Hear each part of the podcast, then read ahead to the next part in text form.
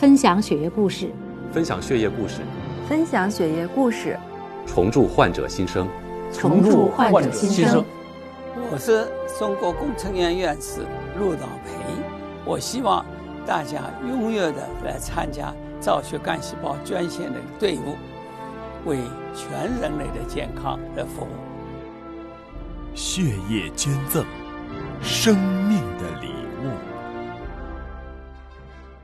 欢迎各位关注我们今天的节目，我是向飞。今天呢，非常荣幸为您请到了中国工程院的院士陆道培院士。陆院士你好，谢谢。很荣幸请到您。呃，因为陆院士呢是我们血液疾病方面的权威专家泰斗，而且非常早的时候就开始倡议要发起中华骨髓库。做一个造血干细胞捐赠者的一个资料库，您怎么会在那么早的时候就有这样的一个想法，要建立这样的一个资料库呢？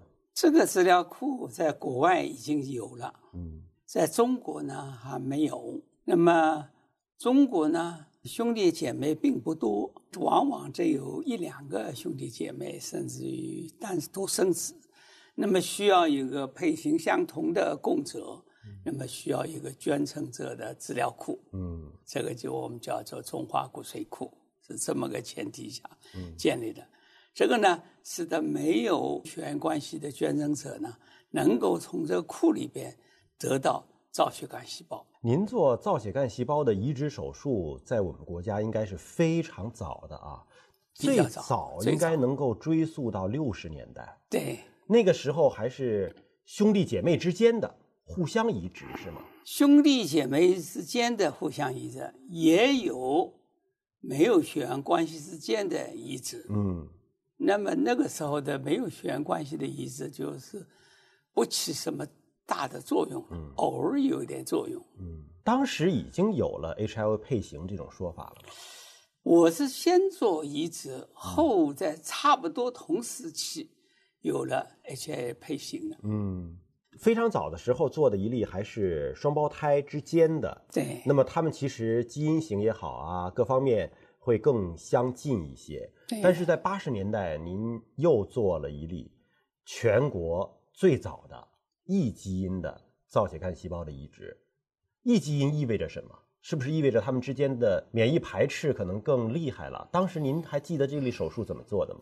双胞胎之间的移植，如果这个双两个人的双胞胎，嗯，是同卵双胞胎，那这 H A 配型相同的。对，不光是 H A 配型相同，其他的基因型也是相同的。嗯，所以说我们说同基因造血干细胞移植。嗯，这个呢，在东方啊，是我第一个开展。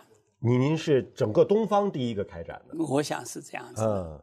那么后来呢？这个同基因的机会太少了，同卵双胞胎同卵双胞胎基因太少了。对，所以呢，我们后来发展到了配型相同的兄弟姐妹之间的造血干细胞移植。嗯，这个呢，我也是最早的少数人之一吧。我我想，呃，我没记错的话，是八十年代初的时候。对对，第一例异基因的造血干细胞的移植手术啊，我想是第一例成功的，是吧？啊，第一例成功的啊，对，嗯，当时八十年代初，美国的骨髓库都还没建立的时候呢，您第一个找到配型本身就不容易，再一个手术的过程艰难吗？有困难吗？对您来讲，并不困难，不困难，哎，手术过程不难。因为这个东西啊，你只要了解，嗯，骨髓是怎么回事，嗯，输注骨髓要注意哪几点，嗯，在文献上熟悉了，了解国外的情况了，嗯，那么自己掌握着这些技术了，嗯，那么要深思熟虑的，不能很粗糙的进行，嗯，条件是需要的，但是也不是特别严格的条件，嗯。没有条件，要创造条件，嗯要合乎要求的条件，嗯这是我们我的原则。嗯，那么在这个原则底下，我们做的成功了。而且当时应该是非常不容易的一件事情，但您今天说起来似乎是轻轻的就带过了。但在当年人们对造血干细胞移植这件事情的认知还都不够清晰的时候，您这边手术都已经做成了。这个当然，这个每个人的情况不一样了。嗯，但当年您做的时候，是不是还是属于真的是要抽取骨头当中的这个造血干细胞啊？骨髓啊，那这当然真的是要这种方式来抽取的。对对对，这个呢也是要有一个比较长时期的准备。嗯，不光是文献上、知识上的准备。嗯。还要在技术上的准备，嗯，就看怎么是呃能够抽取出来，怎么样有效，嗯，特殊的针头什么都是花了心血专门做的，就是原来医疗器械上也是没有这个东西的，没有没有，也是通过呃文献，通过自己的设计，嗯。啊，在医院里边的技工室吧，嗯，一起请他们帮我一起做的。造血干细胞移植其实有一个很大的问题，就是担心会有免疫的排斥啊。一旦这个排斥反应比较大的话，那还是一个很大的一个伤害。您当年在那么早的时候，怎么样解决免疫排斥的问题呢？现在看起来，免疫排斥是很重要的问题。嗯，当初做移植的时候，那要怕。是不是骨髓吧肺里边有栓塞啦？嗯，呃，其他的你输注了之后会有各种的合并症啦。嗯，现在看起来还不至于。嗯，那肺部即使有栓塞，问题也不大。但是当初呢，有每一个细节都要考虑的很周到。嗯，因为考虑的不周到，出了一点问题，我们医生要负的全责任。嗯，那么。我很幸运的，当初呢把这些问题也考虑到了，还是胆大心细嘛。嗯，在尸体身上先做一些采骨髓的一些实验吧。嗯，啊，最后呢还是根据文献，根据在尸体上的实验，那么在中国可以说在远东最早的做成功这件事情。嗯。这件事情做成功之后，就发现了一个问题：这个捐赠者不好找，因为独生子女变多了，兄弟姐妹 变少了，想要找到配型能够相合的这样的机会也变少了。所以，您就倡导发起了这个中华骨髓库哈。那么，在中华骨髓库发起的初期，遇到困难了吗？中华骨髓库，我是倡导人之一。嗯。不光是我一个人倡导，嗯，那么中国红十字会他们也是很热心的。当然，我呢是 作为一个专家，同时使用这个人，嗯，也是很热心的，起了很重要的作用，嗯，所以成立了个中华骨髓库，哎，我也是发起人之一吧。对，成立之初有难度吗？万事开头难，是。现在想起来也是不容易的。但是当初呢，年轻啊不怕，嗯，出生之犊不怕虎啊。其实这个困难是很多很多的，嗯，要建立中华骨髓库，谈何容易啊？嗯，你要有有政府的支持，要有经费，要有自己的一一一帮人马，嗯，那么我们还是克服了这些困难，嗯，还得到政府的帮助，嗯，建立成功之后，对您的临床的医学工作。帮助大吗？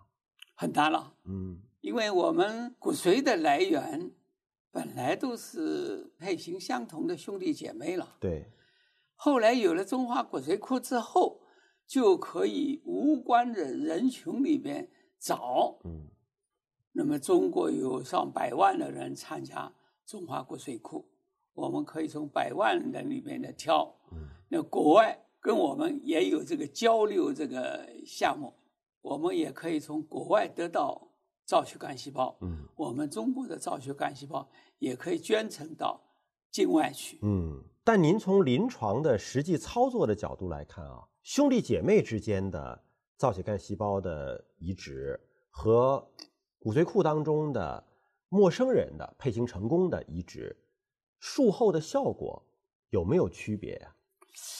没有太做过严格的分析比较，嗯，当然说我们有兄弟姐妹配型相同的，我们就不在无血缘关系的人群里边找了。嗯，原则是这样的，就是兄弟姐妹找不到。如果兄弟姐妹里边找不到，配型找不到，那就在没有血缘关系里边的找。嗯，啊，还有父母也可以，父母就是半相同的了。对，半相同的骨髓移植也可以。嗯，那么一般我们想配型相同的骨髓移植，如相同的骨髓移植都找不到，那么半相合的。父母也可以，嗯，就是全相合是首选，但如果说实在找不到，那么父母的半相合也可以，对对啊。那它的这个操作的难度和术后的康复，全相合和半相合有没有差异呢？嗯，半相合开始的难度很大，开始难度很大。哎，配型就是一个位点不一样，可以出来严重的反应。嗯。所以我们非常小心的进行了，后来发现父母跟子女之间呢配型也还是可以，特别母亲跟子女之间的移植呢，成功率还是比较高。技术越来越发展啊，像未来治疗很多的血液疾病，会不会到有一天就不需要做造血干细胞的移植了呢？通过其他的方式就能够把这个疾病治愈了呢？这个血液病太多了，嗯，你要用完全用别的办法来治愈，这个我现在还没想到，嗯，骨髓造血干细胞移植在相当长一段时间里边还是有它的临床应用的价值，嗯，因为您是血液病方面研究的专家啊，而且您一直以来都是学西方现代医学的，可是我看到您的过往成就当中。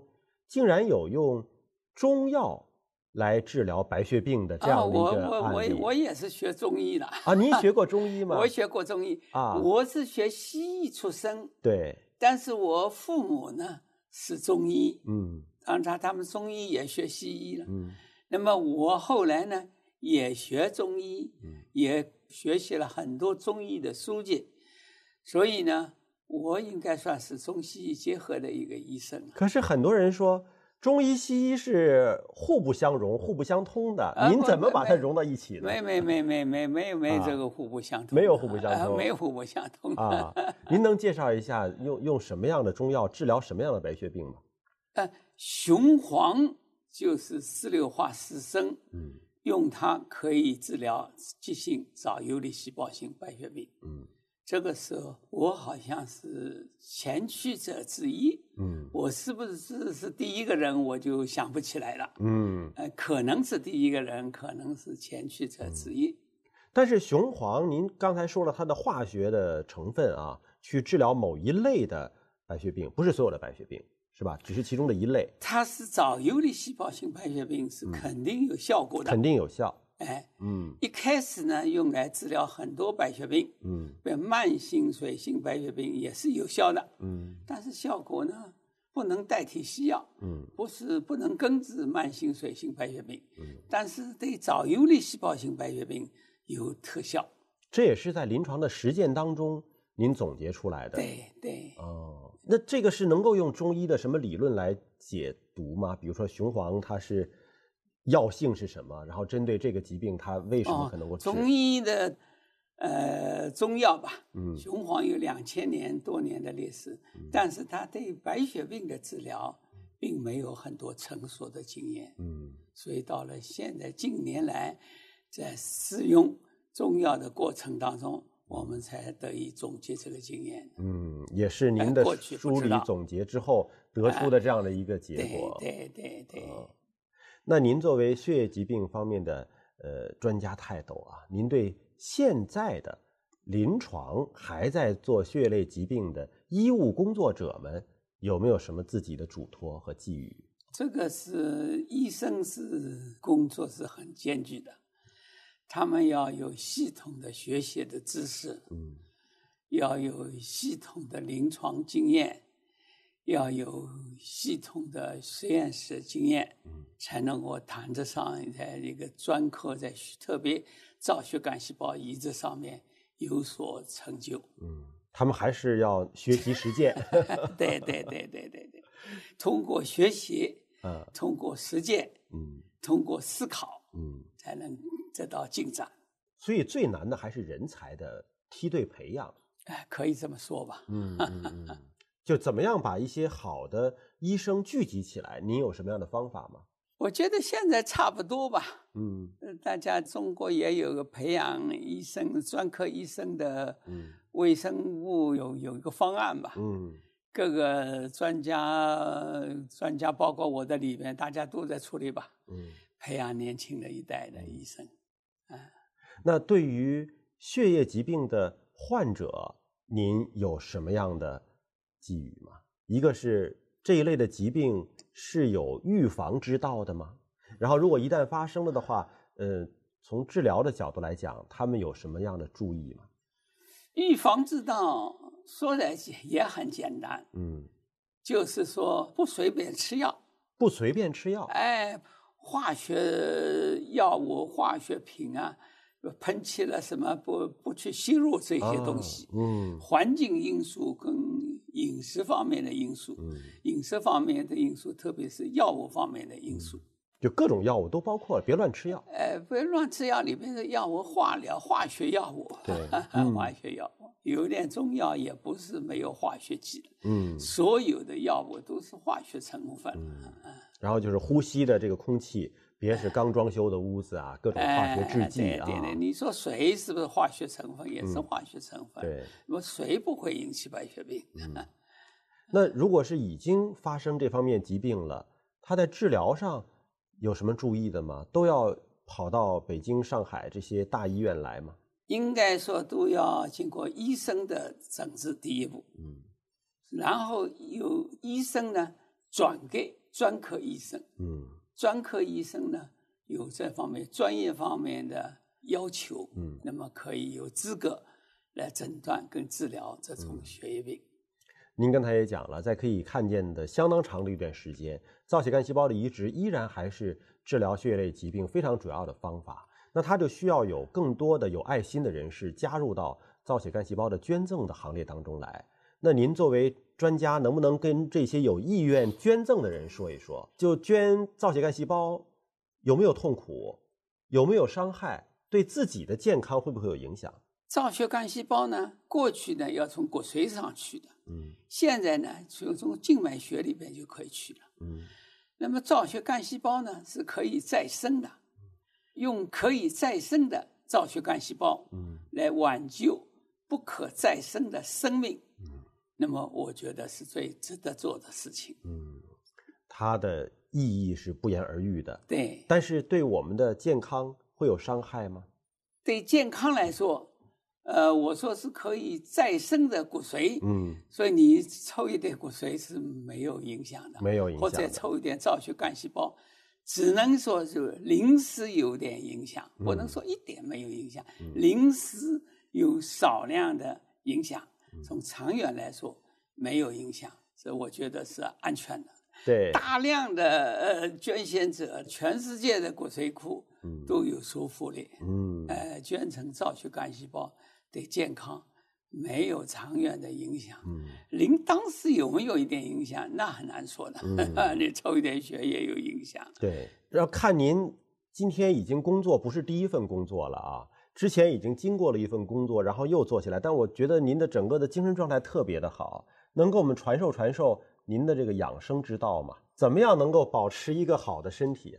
我这个不是今天好啊。我是天天很好，天天 天天。您是怎么做到的？天天很好，养生之道没有什么特别，不抽烟，不嗜酒，不嗜酒，你喝一喝几口酒没有关系，不能天天喝酒，不离开酒不行，那不行。嗯，呃，不抽烟，不嗜酒，那是基本的健康之道。嗯，哎，然后饮食上的均衡，嗯，哎，没有不良的一些习惯，那就很好。饮食上你有什么特别的偏好吗？比如说爱吃肉还是爱吃菜？啊，这个没有，没有，没有特别，平衡饮食，平衡就可以了，平衡就可以啊。有没有社会上流传的一些所谓的养生之道？您给点这个判断。比如说现在有一些呃机构说可以注射干细胞，能够延缓衰老、返老还童，这真的假的呀？这是您给说一说。社会上的一些养生之道，嗯。我不太了解。嗯。干细胞的注射有说法的，嗯。干细胞是有它的一个适应症的，嗯。不是干细胞拿来作为延长寿命来做。嗯。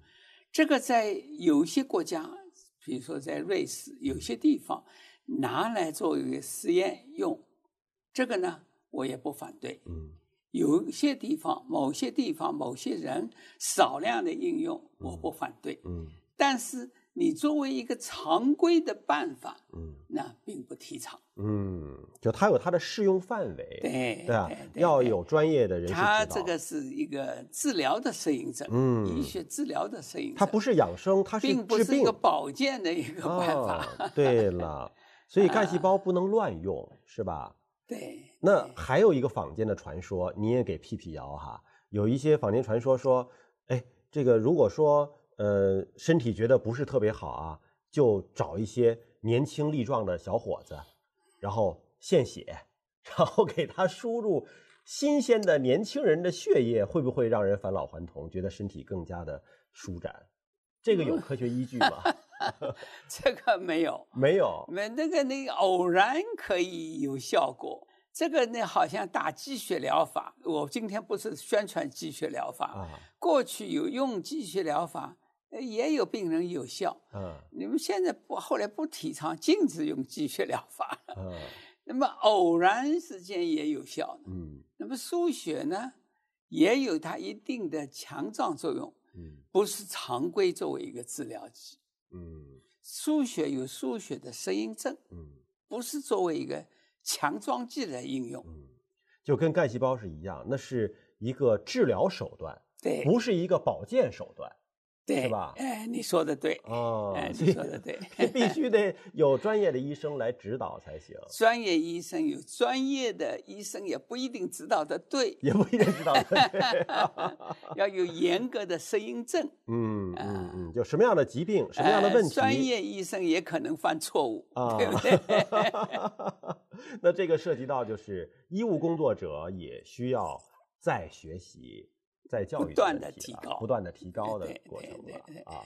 好，今天非常感谢您接受我们的采访那我们今天节目呢也很荣幸请到的是中国工程院的院士陆道培老师。今天节目到这里就告一段落了，感谢您的关注，下期节目时间我们再会。谢谢。